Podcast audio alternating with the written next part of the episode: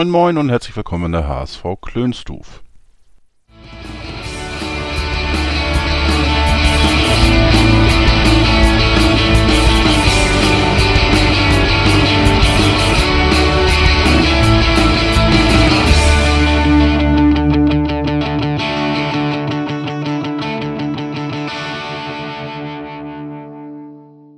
Moin Moin und herzlich willkommen in der HSV Klönstuf. Heute wieder mit dem Gegnergespräch. Ähm, die meisten hätten da sicherlich nicht mitgerechnet, aber am zweiten Spieltag wird es schon das Spitzenspiel sein. Und zwar ähm, haben wir den Spitzenreiter auch von der Elbe von Dynamo Dresden bei uns zu Gast. Und ähm, ja, wollen wir drüber sprechen, über das Spiel, über Dynamo Dresden, wie es so den Dresdnern ergangen ist mit dem ein Jahr Zwischenstopp in der dritten Liga. Ist ja auch einiges passiert, der Trainerwechsel und so weiter. Und da begrüße ich heute den Nick bei mir. Hallo Nick, Nick, grüße dich. Halli, hallo in die Runde. Äh, hi, ich bin Nick, äh, bin Teil des Hashtag SGD 1953 Podcasts.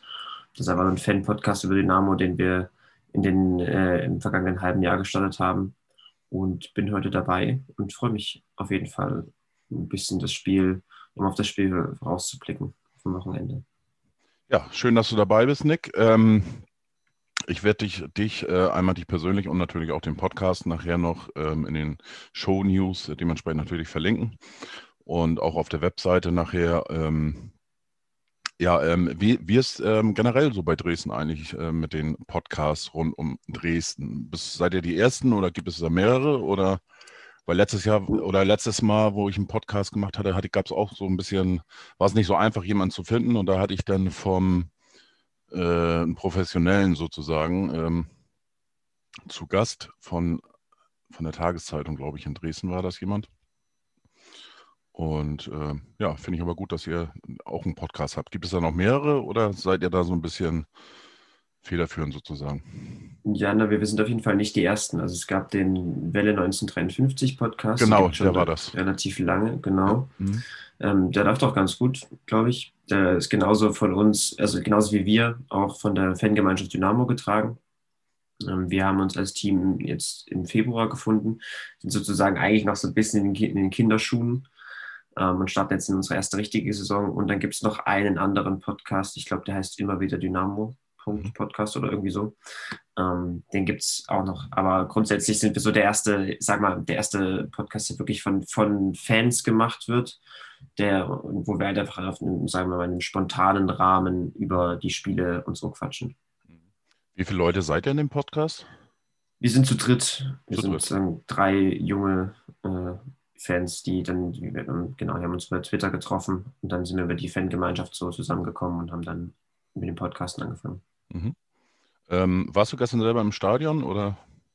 Ja, war ich. Ja. Wir waren, äh, also zwei von uns drei waren dabei und haben natürlich dann schön die, die Stimmung genossen. Das ist ja lange her, dass es mal, dass äh, möglich war.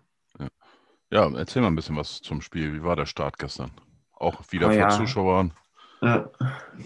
ja, ist ganz cool. Wir haben gerade eben, ähm, bevor wir hier angefangen haben ähm, aufzunehmen, haben wir gerade unsere eigene Folge für Montag aufgenommen, wo wir auch das Spiel nochmal genau analysiert haben.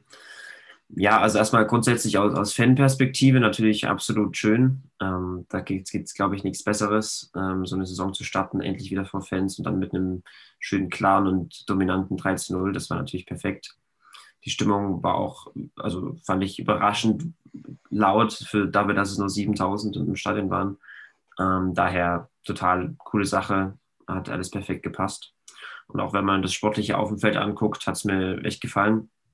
Ähm, das war gegen einen, äh, gegen einen schwachen Gegner, was man einordnen muss, war das eine sehr gute Leistung von Dynamo, war in allen Spielphasen ähm, stark, wir hatten einen guten Matchplan, den haben wir gut umgesetzt und da, dadurch haben wir dann am Ende wirklich verdient und dominant gewonnen was äh, einfach ein sehr, gutes Bild abgegeben hat und äh, ein guter Einstieg war für die Saison. Ich bin gespannt, wie wir es jetzt weiterentwickeln, weil halt einfach andere Kaliber an Gegnern kommen. Aber grundsätzlich war das erstmal total ein, ein schöner Start auf jeden Fall. Ihr habt ja auch einen ehemaligen HSVer bei euch äh, in der Verantwortung als Nachfolger von, vom, ja, es war ja eigentlich ein Urgestein, ne? Äh, Minge. Genau, Minge, ja, ja. Äh, ist jetzt äh, Becker bei euch ähm, zuständig und mit ihm habt ihr es auch gleich geschafft, äh, den Aufstieg wieder ähm, zu schaffen. Das heißt, die Rückkehr in die zweite Bundesliga. Ihr habt jetzt eine Ehrenrunde sozusagen gedreht in der dritten Liga. Ähm, ja, wie war denn die letzte Saison? War ja auch schwierig dann äh, aufgrund Corona, äh, dass man eben nicht vor Zuschauern spielen konnte. Äh, wie hast du das Jahr erlebt? Ihr habt ja auch noch einen Trainerwechsel äh, vorgenommen. Das heißt, Kauczynski musste gehen. Ich genau. muss jetzt, jetzt, äh, jetzt habe ich euren aktuellen Trainer jetzt gar nicht auf der Pfanne, ehrlich gesagt. Jetzt habe ich Alexander gerade... Schmidt. Ah ja, genau. genau. Ähm, der kam. Ja, wie, wie ist die Saison gelaufen? Ja, es ist auf jeden Fall sehr, also es ist auf jeden Fall extrem viel passiert, kann man sagen. Ne? Also wir sind 2020 im Sommer abgestiegen, nach einer wirklich eigentlich nach einer Horrorsaison, kann man sagen. Ähm, wir haben unter anderem auch von Corona ähm, waren wir da echt gebeutelt, dann gerade am Ende mit Quarantänesituation etc. Und trotzdem sind wir halt primär aus sportlichen Gründen abgestiegen. Ähm, und das hat dann in gewisser Weise im Sommer einen wirklich kompletten Neuanfang nach sich gezogen. Also, du hast es gerade schon gesagt, äh, Geschäftsführer Sport Ralf Minge, dessen Vertrag wurde nicht verlängert. Ich denke, den Namen kennt ja jeder. Und war auch wirklich ein Urgestein, eigentlich auch so einen gewissen Legendenstatus in Dresden. Aber auch da musste irgendwie ein Neuanfang her. Und der wurde dann durch, durch ähm, Ralf Becker ersetzt, den, den wahrscheinlich alle kennen hier. ähm, und dann haben wir eigentlich begonnen, sage ich mal, mit einem wirklich kompletten neuen Team, also ein fast komplett neues Team aufgebaut. Und der Plan war eigentlich innerhalb von, von zwei Jahren nach oben zu kommen und währenddessen wirklich ähm, was Langfristiges aufzubauen. Also sagen wir mal vom Management her gegen die Perspektive schon etwas äh, ähm, langfristiger als, als vorher, was äh, grundsätzlich positiv zu, zu bewerten ist. Aber es hat auch schon nach einem Jahr geklappt, weil wir, da würde ich Ralf Becker wirklich deutlich in die Verantwortung ziehen, den mit Abstand besten Kader der dritten Liga zusammengestellt haben, ähm, der dann im Endeffekt auch der Grund war, warum wir aufgestiegen sind. Ne? Also wenn wir uns die sportlichen Leistungen anschauen, ist es wie gesagt eine gemischte, Situ äh, eine gemischte ja, Saison gewesen, sage ich mal, in verschiedenen Phasen, mit auch mit einigen schwachen Leistungen. Aber ähm, insgesamt hat immer dann der Kader und die individuelle Qualität dafür gesorgt, dass wir auch aufgrund, äh, auch trotz einiger taktischer Schwächen es geschafft haben, die, die Ergebnisse zu holen und damit am Ende auch aufzusteigen. Nichtsdestotrotz, hast du auch schon angesprochen, dass der, der Trainer wurde gewechselt kurz vor Schluss, eben weil wir über die gesamte Saison eine gewisse ähm, Überperformance drin hatten. Also, dass die Ergebnisse eigentlich wirklich konstant besser waren als die Leistungen an sich. Sie war, die, die taktische Idee des Trainers war wirklich war, war, war sehr einseitig und, und strategisch etwas limitiert. Und daher hatte man sich dann kurz vor Schluss entschieden, weil man eben gemerkt hat, oh, es wird doch schon noch knapp mit dem Aufstieg, einen neuen Trainer zu installieren. Einerseits, um kurzfristig immer noch das Ziel zu schaffen, was dann im Endeffekt ja auch ähm, möglich war, und auch vor allem auch langfristig was aufzubauen.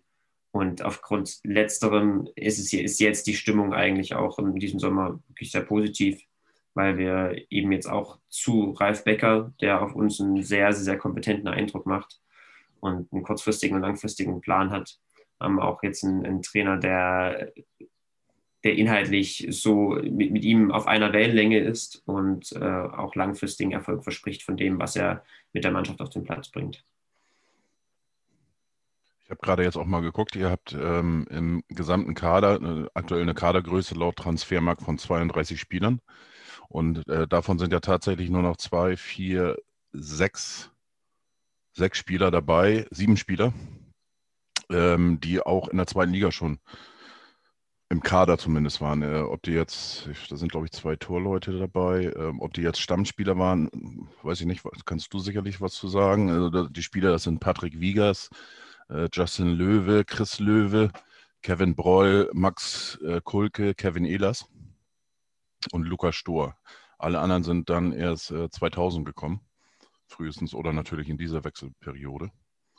Ähm, ja, sind das so, ähm, spielen die alle noch eine Rolle? die ich jetzt eben genannt habe? Oder? Na, das muss man differenzieren. Also erstmal die Jungs, die wirklich Stammspieler waren beim Abstieg, waren eigentlich nur Kevin Ehlers und ähm, Kevin Proll. Mhm. Und das sind sie jetzt auch noch. Ähm, die waren auch ein großer Bestandteil in dem, äh, in dem Drittligajahr. Das ist so, die gehören zu der Gruppe sozusagen von, von den Spielern, die man gehalten hat, weil man ihn einfach, weil man von ihnen sportlich komplett überzeugt ist. Wie mhm. gesagt, Proll und, und Ehlers, der halt auch wirklich ein extrem vielversprechendes Talent ist. Dazu könnte man auch noch Königsdorf erzählen, der hatte in der Abstiegssaison schon einige Einsätze, obwohl er eigentlich noch in der U19 gespielt hat. Der aber auch einfach sportlich so ein vielversprechender Junge ist, dass man ihn gehalten hat. Und auf der anderen Seite hat man dann hat noch so ja, einige weitere junge Spieler, die aber eigentlich keine große Rolle spielen. Dazu gehören Justin Löwe und Max Kulke. Die sind schon seit ein paar Jahren dabei, aber eher meistens Bankspieler oder ja, gar nicht im Kader.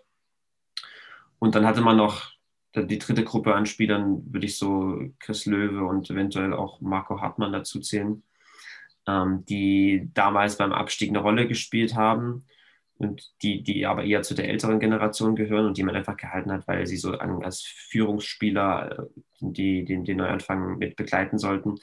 Äh, Löwe hat letztes Jahr so eine, ja, ich weiß nicht, diese Stammrolle würde ich jetzt nicht sagen, hat auch, aber er hatte einige Verletzungen und so, deswegen hat er nicht so häufig gespielt. Dasselbe gilt auch für Hartmann, der äh, jetzt, wo es noch im Gespräch ist, ob er jetzt einen Vertrag verlängert oder nicht. Insgesamt sind die halt so die dritte Gruppe, wo die, sagen wir mal, schon eine Rolle spielen, aber halt vor allem auf, ähm, in, in, im Kontext des Alters eine, eine andere als die, als die jungen, vielversprechenden, die wirklich im, im, im in der Stammformation stehen regelmäßig. Ähm, wen, wen aus der Mannschaft würdest du ein bisschen ja, herausheben als äh, ja, unverzichtbar für, für die Mannschaft, fürs Mannschaftsgefüge? Mhm. Das ist eine gute Frage, weil es gibt echt viele. Also ich weiß nicht, vielleicht reden wir gleich nochmal über die Transfers in dieser aktuellen mhm. Saison. Aber wenn ich jetzt erstmal über das letzte Jahr nachdenke, kommen da schon einige Spieler in, in, den Kopf. Also Kevin Proll im Tor ist extrem wichtig, sowohl äh, charakterlich als absolute Führungsfigur als auch sportlich. Also ich, ich halte ihn für einen, einen wirklich sehr guten Zweitliga-Keeper. Und dann haben wir mit Tim Knipping einen in der Innenverteidigung, der extrem erfahren ist, der jahrelang zweite Liga gespielt hat. Und dann würde ich vielleicht noch von Königsdorf herausheben, der dieses Jahr rein sportlich seinen, seinen Durchbruch geschafft hat. Ich meine, der ist halt, glaube ich, jetzt immer noch 19 erst, äh, ist von aber in der Offensive sehr flexibel einsetzbar, hat, ist, bringt ein absolutes Tempo mit und ist damit eigentlich so das Juwel bei, bei Dynamo aktuell. Und ich denke, der ist rein sportlich auch extrem wichtig, wenn man den ganzen Kader anguckt. Äh, Königsdorfer hat einen interessanten Vornamen. Äh, Ransford, Je ja, äh, Ransford Jeboa. Hat, äh, Jeboa, ist das irgendwie ein Bezug auf den äh, ehemaligen Bundesligaspieler oder? Das ist eine sehr gute Frage, das weiß ich nicht. Aber ich glaube, wir, so, wir, nennen ihn eigentlich immer nur Rancy. Ja, also so vom, vom Alter her 19 Jahre, äh, ja, 2001 geboren, könnte eventuell noch sein, dass, er, äh, dass die Eltern vielleicht ein Fan waren von Anthony Jeboa, aber, aber gut. Kann auch sein, dass es natürlich ein normaler Vorname ist, das weiß ich nicht. Ähm, ja, du hast es eben angesprochen, auch mit den, äh, mit den Neuzugängen. Ihr habt ähm, auch einige Abgänge zu verzeichnen, allerdings insgesamt würde ich sagen, es ist eigentlich äh, zehn Abgänge, nee, zehn Zugänge, 13, äh, nee, Quatsch, andersrum äh, 10 Abgänge und 13 ähm, Zugänge. Ist da irgendjemand bei, bei den Abgängen, wo du sagst, äh, das tut schon weh? Eigentlich nur Jonathan Meyer. Ich sage mal so, die, man sieht, wenn man die Transferbilanz dieses Jahr anguckt, äh, sieht das sehr viel aus, ist aber eigentlich gar nicht so wirklich 100% relevant, gerade für die erste Elf. Weil wir haben einen Stamm aufgebaut letztes Jahr und mit dem dem, dem, trauen wir jetzt auch zu, in der zweiten Liga zu bestehen und das, äh, so gehen wir auch in die Saison. Wir haben den, in, der, in der Breite haben ein bisschen was verändert. Also haben da einige junge Spieler abgegeben, einige aber auch neu geholt, beispielsweise Michael Akoto, Antonis Saidonis und so. Und ähm, dann halt wirklich drei Spieler geholt, die Qualität in der Spitze mitbringen. Das sind halt Moritz Schröter, letztes Jahr in der dritten Liga eine krasse Saison gespielt. Und dann zwei, die ich wirklich herausheben würde, sind äh, Brandon Borello und äh, Michael Solbauer, der von Barnsley in der zweiten englischen Liga kommt. Das sind wirklich die zwei Top-Transfers, die den Kader dann in der, in der, in der Spitze verstärken. Ja, damit, damit, damit haben wir, glaube ich, im Endeffekt einen guten, runden Kader. der sich nochmal deutlich verbessert hat in den letzten Jahren. Nichtsdestotrotz hat sich halt auch nicht so viel geändert in der ersten Elf, ähm, weil man eben diesem Stamm vertraut und äh, dem auch die Entwicklung in der zweiten Liga zutraut.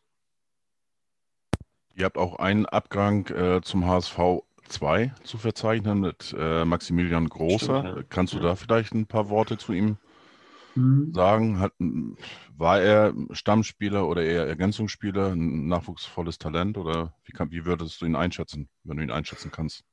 Also ich, ich mag ihn eigentlich sehr. Ich habe mich auch viel mit dem Nachwuchs von, bei Dynamo beschäftigt, deswegen kenne ich ihn schon länger.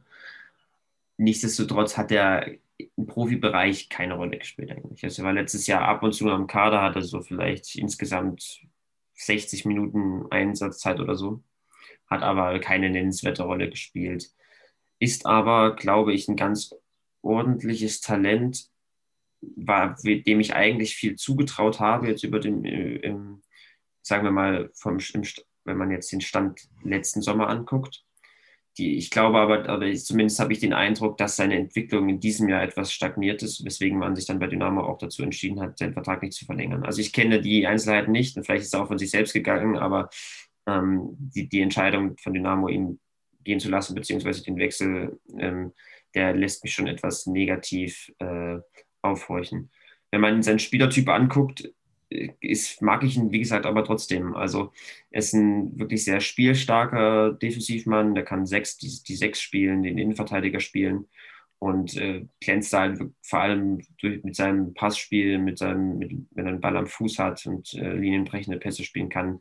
Das kann er sehr gut.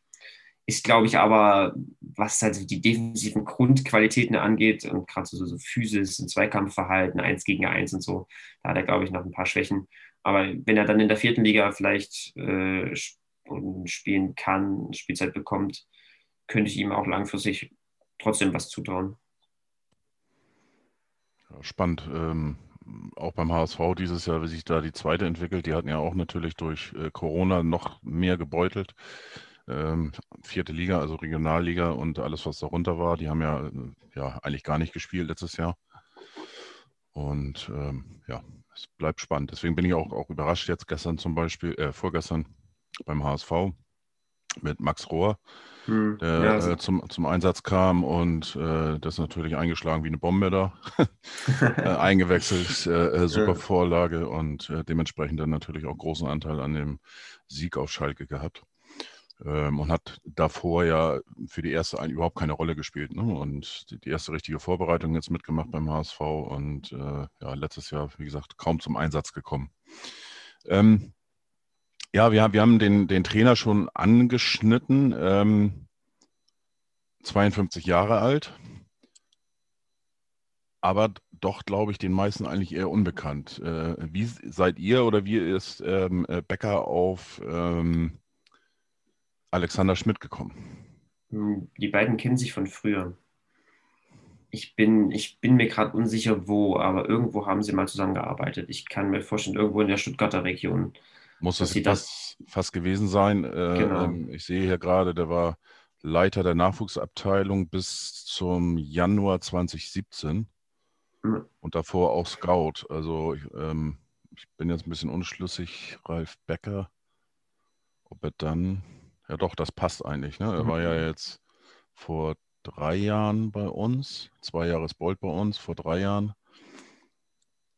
Ja, das passt. Davor Stuttgart, äh, Kiel und dann, ja, ja, das passt vom Zeitraum. Den kennen sie sich daher tatsächlich. Genau, genau. Weil er war, ja, war ja vorher jetzt nicht unbedingt bei Vereinen, die man so im Profibereich verfolgt. Ne? Ja, nee, das stimmt. Ähm, er war ja, wir haben ihn ja bei Tegucci dann beobachten können in der dritten Liga.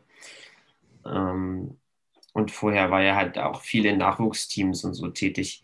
Ich halte ihn trotzdem für einen echt guten Geg äh, Gegner. Mhm. Äh, für, einen echt guten, für einen echt guten Trainer. Ähm, hat auch viel Erfahr bringt viel Erfahrung mit. Ähm, gerade auch so hat er auch mal in Salzburg gearbeitet in der, in der Red Bull Akademie und so. Und da hat er, glaube ich, viel, er hat schon viel gesehen und, und bringt das auch so rüber in seiner Arbeit. Mhm. Ähm, ist er da entlassen worden bei ähm, Türkgücü?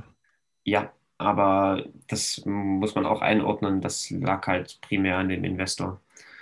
der da ein bisschen, ja, dessen Handlungen und dessen Entscheidungen man selten nachvollziehen kann, ich sag's mal so. okay, man muss ja irgendwie an München, nicht an der Stadt liegen oder so. Genau. Wenn man an 1860 zum Beispiel denkt. So, und äh, ja, vom System her, was, was äh, hier steht jetzt bei Transfermarkt, bevorzugte Formation 4312. Ähm, wenn man jetzt rein auf die, die Daten von gestern guckt, dann habt ihr ähm, im Vergleich zum HSV jetzt zum Beispiel ähm, auch eine sehr hohe äh, Anzahl an gespielten äh, Pässen. Ähm, auch die, die Passquote ist sehr hoch, Ballbesitz 66 Prozent. Ähm, ist das, kann man das generell so sagen, dass ähm, Alexander Schmidt auch auf Ballbesitzfußball aus ist und das Spiel lieber kontrollieren möchte, als äh, zu reagieren? Letzteres ja, ersteres nein. Also das, das, gestern haben wir wirklich sehr ballbesitzorientiert gespielt, haben auch in einem 4-3-3 agiert. Allerdings ist das, so würde ich das nicht ähm, als repräsentativ bezeichnen. Eigentlich ist Schmidt wirklich dieser typische Red Bull-Trainer. Also einen hohen, hat einen wirklich, legt einen hohen Fokus auf das Pressing, auf ein hohes Pressing und dann ein schnelles Umschalten, viel Vertikalität, viel Progressivität. Das sind so eigentlich seine grundlegenden Prinzipien. Und da war gestern, glaube ich, eher eine Ausnahme, ähm, die am Gegner lag. Vom System her spielen wir nämlich meistens eigentlich die, die normale Rautenformation, also dieses 4-3-1-2 kann man das nennen.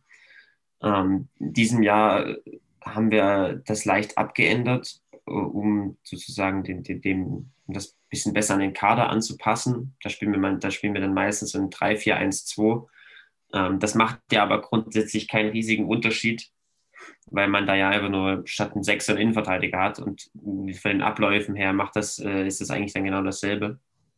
Mhm wie, und in, diesem so System, in diesem flexiblen Viererkette mit Raute oder Dreierkette mit äh, einer äh, 4-1-2-Struktur davor, ähm, lässt er halt wirklich diesen, diesen vertikalen Fußball spielen, diesen aggressiven Fußball, intensiven Fußball. Also ihr könnt euch darauf einstellen, dass wir, äh, wenn er nicht sich einen besonderen Matchplan ausdenkt, dass wir euch äh, grundsätzlich hoch angreifen, dass wir versuchen, hoch die Bälle zu gewinnen und dann schnell umzuschalten und so zu Toren zu kommen.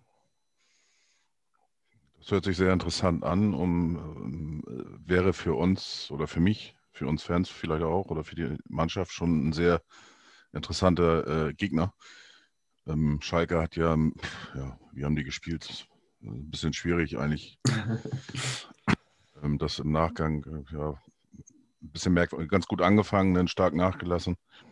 Zwischendurch mal immer wieder gekommen, aber das war ein bisschen schwierig. Also die haben ja eher äh, auf abwartend agiert. Das also werden wir definitiv nicht machen. Ja. Ja. Äh, es riecht dann ja auch auf alle Fälle, dass es ein sehr torreiches Spiel werden kann am kommenden Sonntag. Also 0-0, ähm, glaube ich mal, wird das sicherlich nicht ausgehen. Ähm, wie, wie viel von der ersten Elf, wenn sie dann zum Tragen kommen, sind denn noch dabei, die letztes Jahr beim äh, ich weiß gar nicht, 4-1 oder wie war der, der Sieg im Pokal? Oh, stimmt, ja. Äh, ja. Noch dabei waren. Naja, schon, meine, der, der Grundsatz steht schon. Also wir ja. haben ja, ich glaube, wahrscheinlich haben da damals Mai und Knipping zusammengespielt in der Innenverteidigung, Proll im Tor, Stark im Zentrum, ähm, da ferner im, äh, vorne im Sturm. Das ist schon, die sind wirklich Stammspieler bei uns, außer mhm. mal Mai etwas ausgenommen. Ähm, trotzdem haben sich einige Dinge auch verändert. Also Beispiel, wir haben ja, wie gesagt, Trainer verändert, Trainer getauscht, dadurch hat sich auch das System verändert und die Spielweise. Und ähm, das, daher sind auch einige Spieler etwas außen vor. Also wir haben zum Beispiel einen, einen Diawusi, der damals, glaube ich, auf dem rechten Flügel gespielt hat. Der spielt aktuell seit einem, na, eigentlich seit letztem Herbst fast keine Rolle mehr. Und wenn dann nur als, als Einwechselspieler. Mhm, genau. Ansonsten, wie, wir haben auch einige Verletzungen, beispielsweise Robin Becker, der hat damals ja auch das, glaube ich, das 2-0 geschossen gegen, gegen euch. Der ist auch aktuell noch verletzt. Ähm, aber wie gesagt, der, der, der Stamm steht. Trotzdem gibt es schon einige systematische, taktische und auch personelle Änderungen.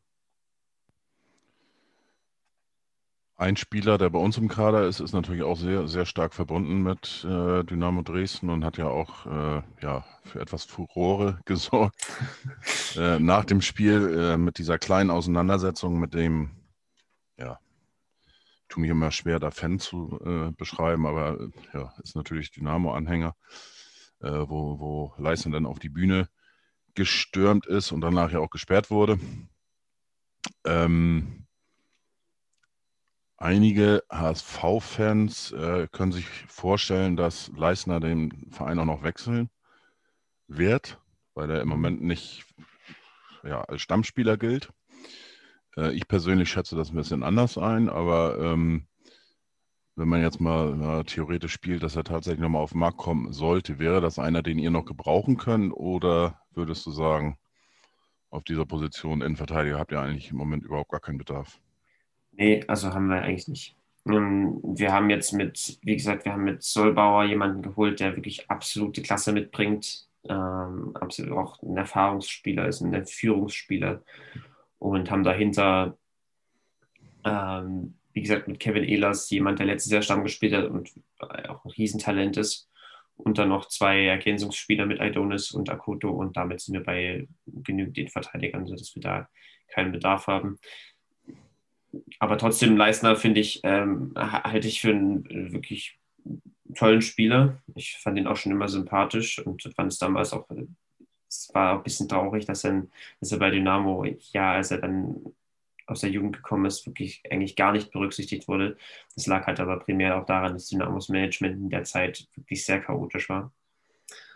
Mal schauen, bin, wäre dann wirklich gespannt, wo er hingeht und ob er äh, vielleicht auch einfach in der zweiten Liga noch, noch bleiben wird.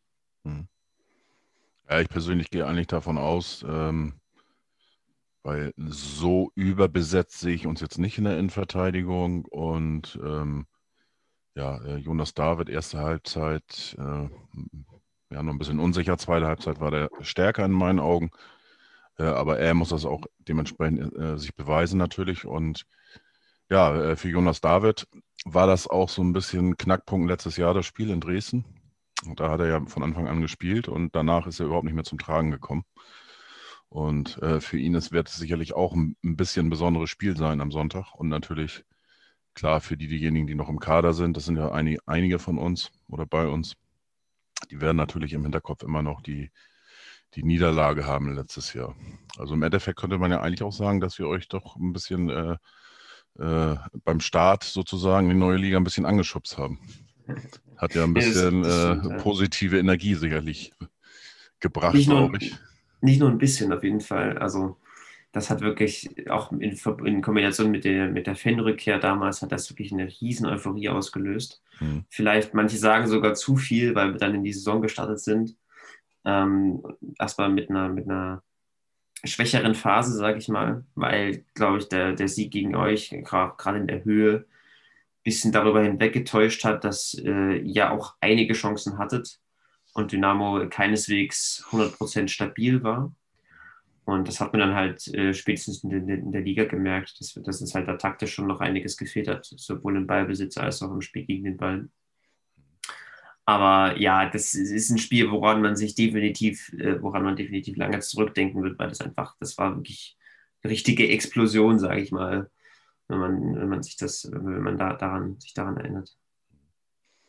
Ähm, wenn wir jetzt mal generell so auf Dynamo Dresden gucken, ist ja auch gerade in der Fanschaft, äh,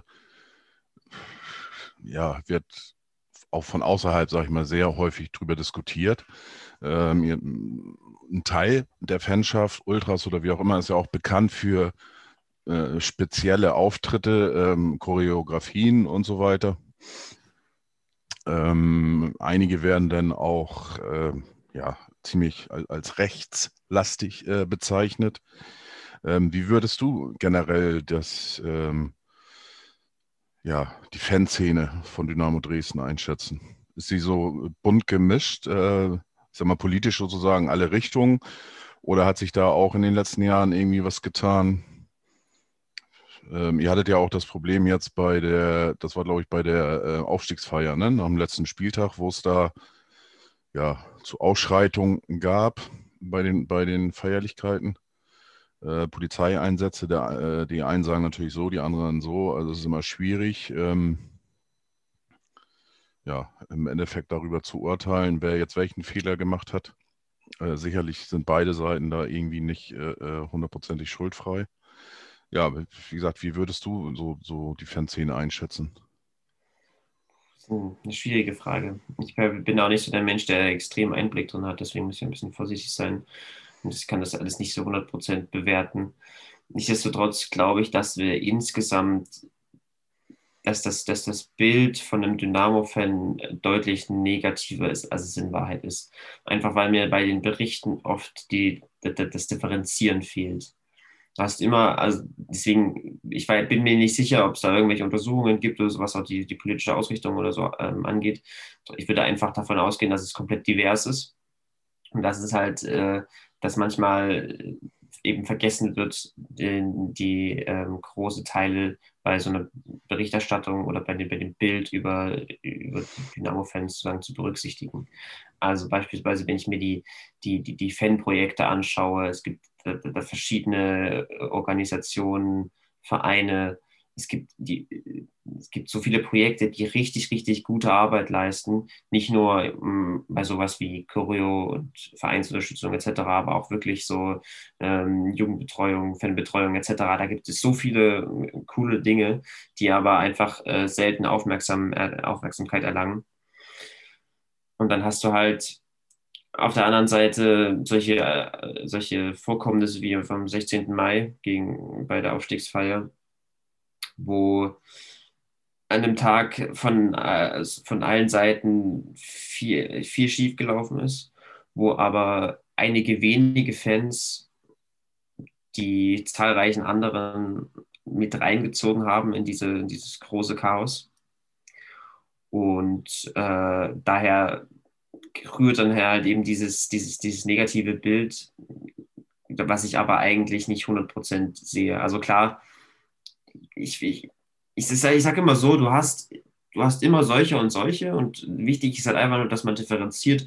Und ich glaube, ich würde jetzt nicht sagen, dass Dynamo schlechtere oder bessere Fans hat als irgendein anderer Verein, weil es halt einfach, das sind einfach Pauschalisierungen, die, die, die, die für mich keinen Sinn ergeben und die einfach den, den, der, der Vielfältigkeit und, und dem Wert der gesamten Gemeinschaft ähm, nicht gerecht werden, glaube ich. Also ich muss sagen, ich kann mich noch daran erinnern an das ähm, letzte Spiel in Hamburg äh, gegen Dynamo Dresden. Ähm, war ja auch eine riesige Anzahl an, an Fans, die da von euch unterwegs waren und dann die, diese, ja, ich sag mal, provokante äh, ähm, Darstellung oder, oder, oder Inszenierung oder wie auch immer mit diesen, diesen ja, wie nennt man das, wie, wie so eine Soldaten oder was weiß ich da. Äh, das war schon ein bisschen, bisschen speziell und ähm, da hatte ich dann auch mal so geguckt. Also irgendwie habe hab ich so das Gefühl, dass da sehr viel Provokation einfach bei ist.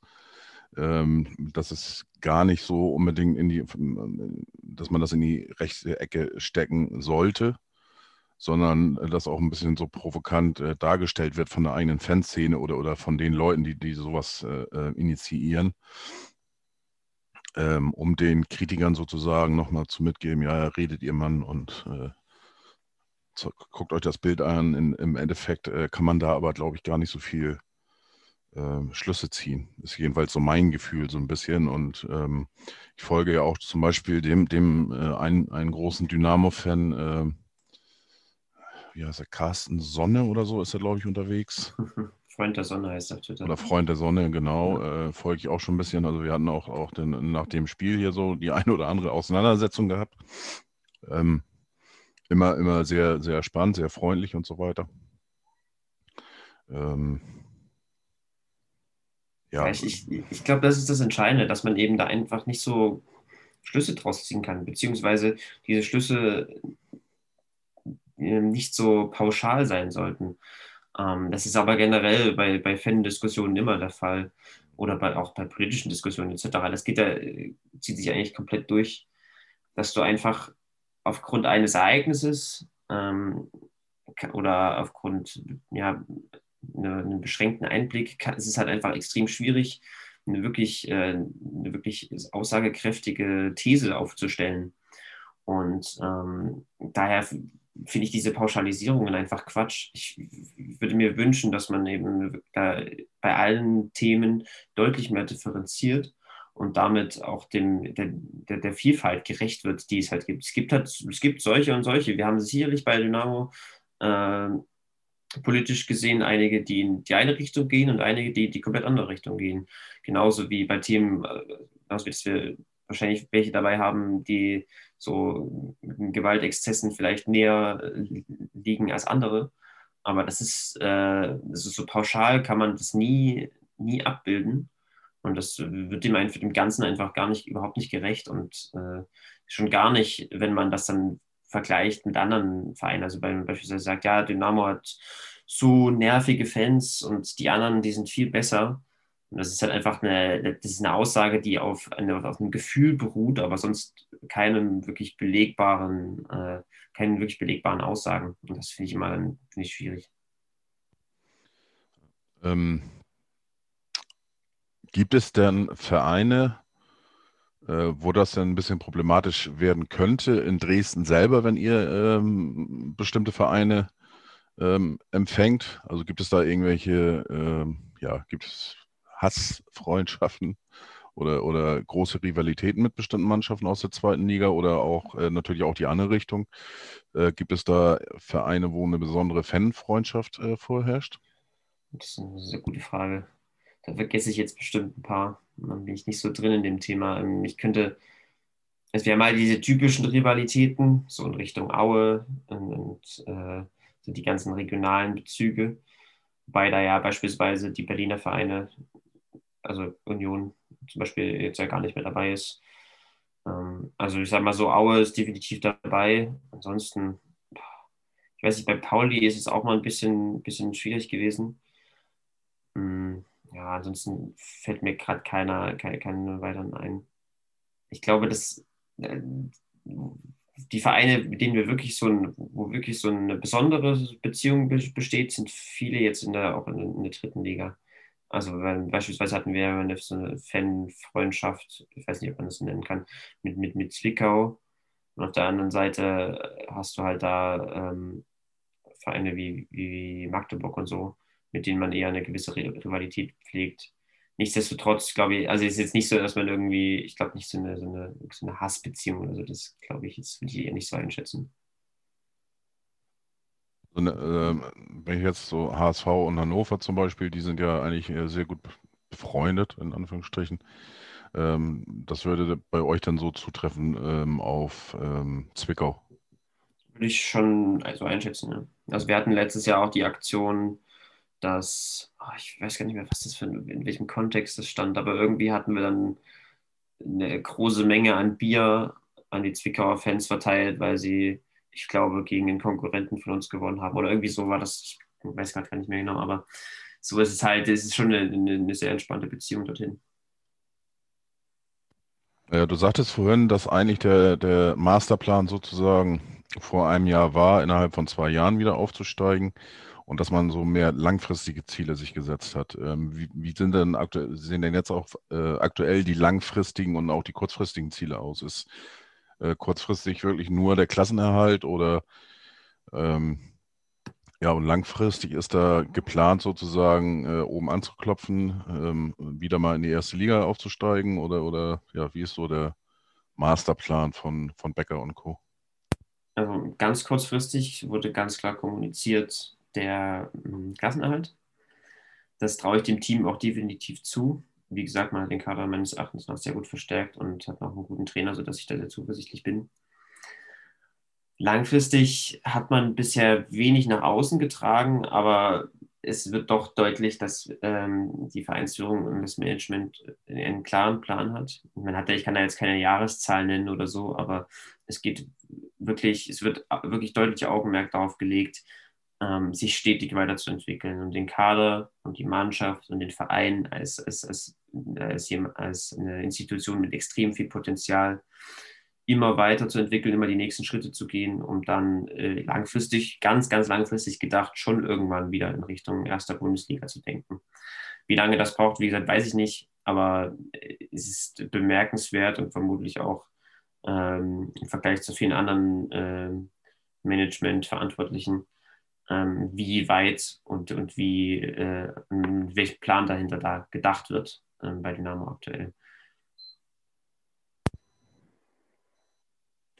Und äh, deine persönliche Einschätzung, du hast es eben mal schon mal einmal kurz angesprochen, also du traust der Mannschaft schon zu, dass sie den Klassenerhalt ähm, auch schafft. Äh, ich persönlich habe sie auch, glaube ich, als stärksten Aufsteiger getippt äh, in der Saisonprognose, wenn ich mich nicht irre. Ähm, ich meine, dass ich da auch tatsächlich Ingolstadt als, als Absteiger wieder getippt habe. Äh, Rostock so um Platz 15 oder so getippt. Ähm, ja, wie, wie, wie ist dein, dein Tipp selber und wie schätzt du die anderen beiden äh, Aufsteiger ein?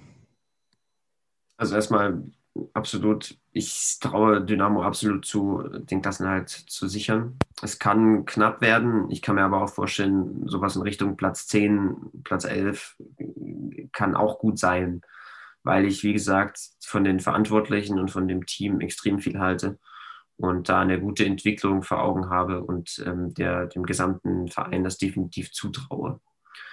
Und im Vergleich zu den anderen würde ich auch sagen, dass ich da einige Mannschaften habe, die ich eher dahinter sehe und da auch vor allem die beiden Aufsteiger. Also Ingolstadt ähm, war für mich bis vorgestern eine ziemliche Wundertüte, weil sie eben neuen Trainer hatten und eben nicht so viele Transfers getätigt haben. Aber das, was sie da gestern auf, aufs, aufs Feld gebracht haben, schien jetzt eher nicht so viel versprechen. Also das genau bewerten zu können, müsste ich mich nochmal intensiv mit dem Verein beschäftigen und mit den finanziellen und sportlichen Voraussetzungen und mit den Verantwortlichen. Und man muss ja auch, man sollte das erste Spiel jetzt auch nicht so extrem überbewerten. Trotzdem glaube ich, dass das Gesamtpaket, das wirkt auf mich schon deutlich weiter unten als beispielsweise bei, bei der SGD. Dasselbe gilt für Rostock. Die haben so einige Transfers getätigt. Äh, trotzdem glaube ich, dass der Kader an sich schon noch deutlich schwächer ist als bei uns, sodass ich äh, wie uns klar davor einschätzen würde und die anderen beiden eher in Richtung Abstiegsregion tippen würde.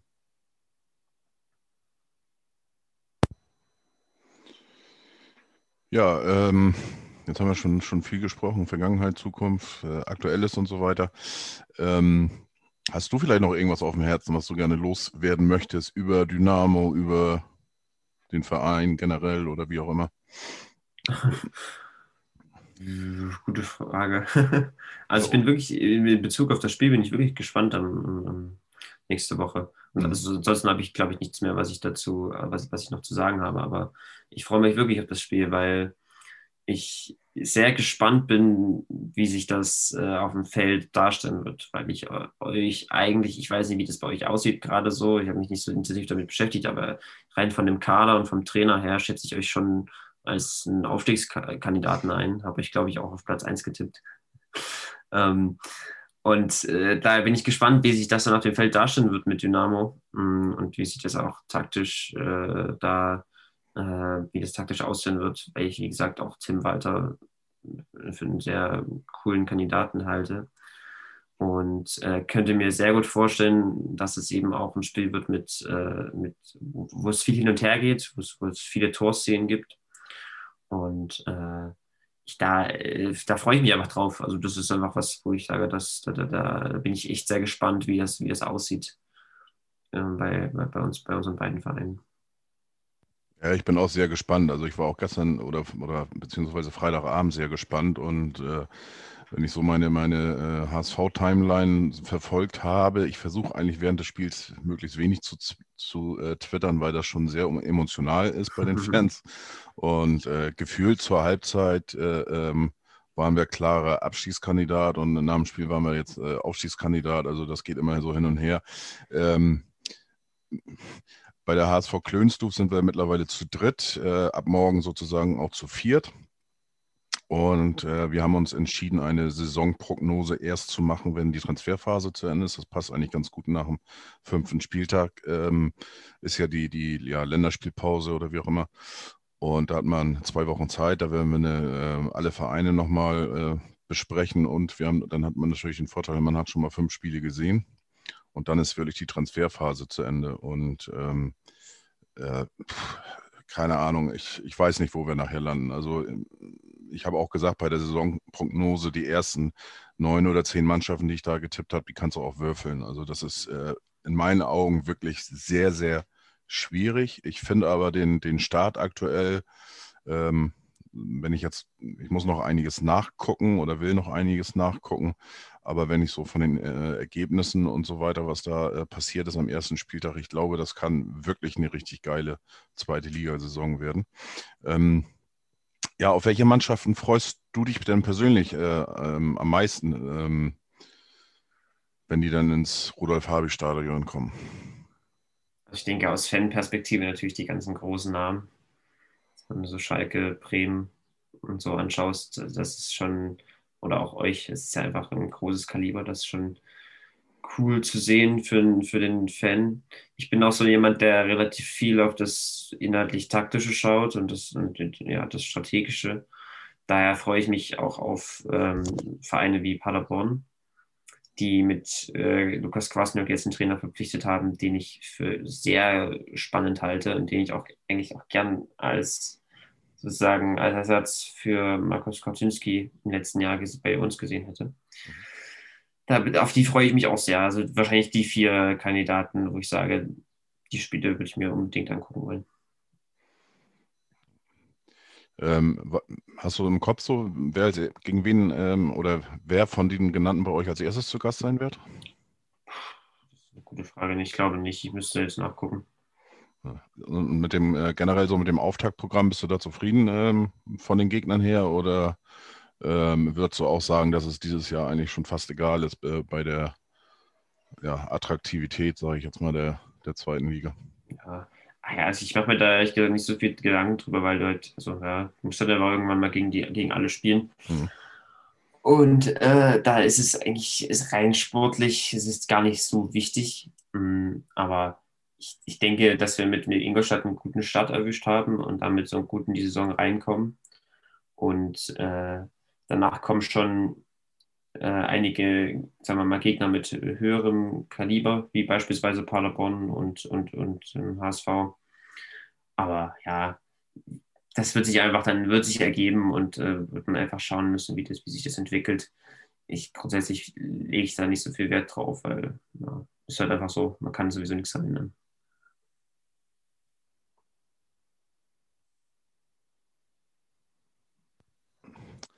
Was würdest du äh, den, den Fans vom HSV raten, äh, auf welchen Spieler die am Sonntag mal achten sollten von Dynamo Dresden? Wo gibt es da irgendwie einen besonderen Spieler, wo du denkst, der, der kann wirklich in der nächsten Zeit oder relativ kurzfristig auch ein Spieler sein, den man irgendwie im Auge behalten sollte? Oder vielleicht auch ein persönlicher Lieblingsspieler von dir? Hm. Wo es sich lohnt, die, die, die anzugucken? Also es gibt viele bei uns, muss ich ehrlich sagen. Ähm, aber wenn ich, wenn ich mir zwei raussuchen würde, wäre das. Na, oder anders, ich würde eigentlich würde ich Ramsey sagen, also Königs, Königshöfe, weil ich das ist einfach ein absoluter Erstligaspieler, äh, wenn man auf zwei, drei Jahre, wenn man auf zwei, drei Jahresperspektive schaut. Und vielleicht auch jemand, wenn man auf den potenziellen Aufsteiger im nächsten Jahr. Äh, das ist ein absolutes Talent, der vorne in der Offensive wirklich sehr viel Spaß macht, weil er einfach ja, eigentlich alles am Ball kann und auch mit einer Dynamik daherkommt, dass es äh, eigentlich wenig vergleichbare Spieler dazu gibt. Da ich aber, da er aber gerade nicht so, also am Wochenende jetzt nicht so, sagen wir mal, herausgestochen ist von seiner Leistung her und auch gerade aus der Verletzung kommt, macht es vielleicht in dem Spiel noch nicht so viel Spaß, ihn anzuschauen. Da würde ich dann vielleicht eher auf äh, Luca Hermann schauen. Den haben wir gerade von äh, diesem Sommer von, von, der zweiten Mannschaft von Freiburg verpflichtet, der auch als absolutes Talent gilt. Der spielt auf dem Zentrum, auf der, auf der Acht und kann dort einfach, also es zeigt dort auch mit Ball wirklich starke Leistungen, eine super, also es ist so super beweglich, dynamisch und äh, hat eine hat eine Ruhe am Ball, die, die für sein Alter bemerkenzwert ist, äh, kann in, in, in, den kleinen Räumen im Tripling wirklich viel ausrichten. Und ich denke, bei ihm macht es auch sehr viel Spaß, dazu zuzuschauen, äh, weil er auch jemand ist, der in einigen Jahren durchaus in Richtung erste Bundesliga äh, sicherlich schauen können wird. Ja, ich bin gespannt. Äh, Sonntag um 13.30 Uhr ist das Spiel. Nee, jetzt muss ich über. Nee, Sonntag ist um. Doch, 13.30 Uhr. 13.30 Uhr, ja. Ja, genau. Ähm, ja, ich bin sehr gespannt ähm, auf das Spiel. Und ähm, ja, das Einzige, was ich glaube ich, was man fast von ausgehen kann, dass es äh, nicht 0 zu 0 ausgehen wird. Aber wie ist denn dein Tipp für Sonntag? Also ich habe vorhin in unserer Aufnahme 2-0 für den HSV getippt. Okay. Würde ich natürlich sofort nehmen, aber ich glaube, gerade in den ersten Spielen, da wird es viele Spiele geben, wo wir nicht zu Null spielen werden. Das mag sein, ja. ja. Ähm, wobei, also äh, am äh, Freitag hatten wir natürlich auch, äh, oder hatte Daniel Heuer Fernandez, also wirklich einen Sahnetag und auch ganz klar das Glück ein bisschen auf seiner Seite gehabt. Aber das war schon überragend, wie er da äh, einige ähm, Bälle pariert hat. Und nichtsdestotrotz, äh, ein Gegentor haben wir natürlich kassiert gegen Terodde, aber das kann natürlich immer passieren. Aber ähm, deswegen, also ich tippe oder bleibe mir meinem Tipp treu und, und tippe mal auf ein 3 zu 1. Heimsieg. Aber ich bin da sehr gespannt. Also ich glaube, ähm, wie gesagt, wenn ihr da so, so hohes Pressing, also das kann schon wirklich ein richtig erster ähm, Härtetest sein für uns, für den HSV. Definitiv, ja. Und ähm, wie die Mannschaft damit zurechtkommt, ähm, weil ich gehe auch davon aus, dass ihr nicht so auftreten werdet mit einer, äh, mit einer Ballbesitzquote, die so bei 20 bis 30 Prozent äh, liegt. Jedenfalls nicht gewollt, gehe ich mal von aus. Äh, gut, was am Ende dabei rauskommt, wird spannend. Ja, ähm, dann sind wir eigentlich auch schon am Ende. Ähm, Sage ich schon nochmal vielen Dank, dass du da warst, dass du dir die Zeit genommen hast. Und ich wünsche euch natürlich viel Spaß und viel Glück in, der, äh, in den kommenden Spielen, also ab dem dritten Spieltag dann wieder. Ja, und, und äh, so, für Sonntag wünsche ich uns auf alle Fälle ein schönes, schönes, äh, interessantes Spiel. Und ist ja noch ohne, Zus äh, ohne, ohne Gästefans. Ab dem dritten Spieltag ist es ja wieder erlaubt, ähm, je nachdem, wie die ähm, örtlichen Entscheidungen getroffen werden. Ähm, aber ich glaube, 5 Prozent ähm, der Kapazitäten müssen dann an Auswärtsfans wieder vergeben werden. Und wenn die Kapazitäten steigern, dann dementsprechend nachher auch wieder bei 10 Prozent. Ja, genau. wie gesagt. Danke auch von mir. Vielen Dank. Hat, hat Spaß gemacht. Hat Spaß gemacht. Sehr schön. Und ähm, ja, dann noch einen schönen Sonntag. Und bis, bis demnächst. Dann nochmal, wie gesagt, schönen Dank. Jo, danke.